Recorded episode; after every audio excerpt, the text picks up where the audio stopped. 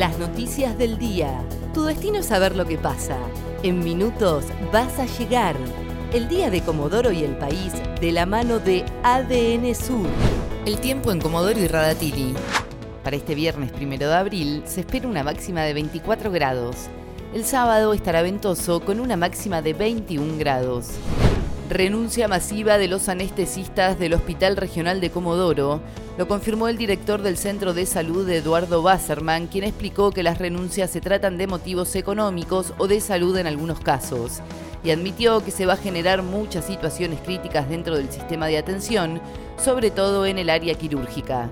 Por su parte, el ministro de Salud, Fabián Puratich, ironizó al manifestar que no están conformes con el millón de pesos que cobran por mes y dijo que la medida es ilegal. Alejandro Lerner y Piero cantarán este viernes en Comodoro en la Guardia de las Estrellas.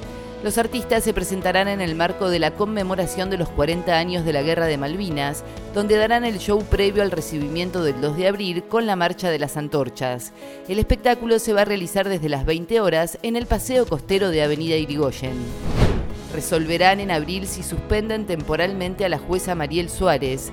El presidente del Consejo de la Magistratura de Chubut, Tomás Malerva, informó que en la última sesión se dio ingreso al sumario que el Superior Tribunal de Justicia realizó sobre la jueza comodorense Mariel Suárez, por lo que la eventual suspensión de la magistrada podría resolverse en la próxima sesión, prevista para el mes de abril en Esquel. Gimnasia recibe a Quimsa y se define la punta de la Liga Nacional. Al enfrentar al puntero Quimsa de Santiago del Estero en el Socio Fundadores, Gimnasia tiene la alternativa hoy de quedar en lo más alto de las posiciones de la Liga Nacional se convertiría en puntero absoluto si lo supera por más de 9 puntos.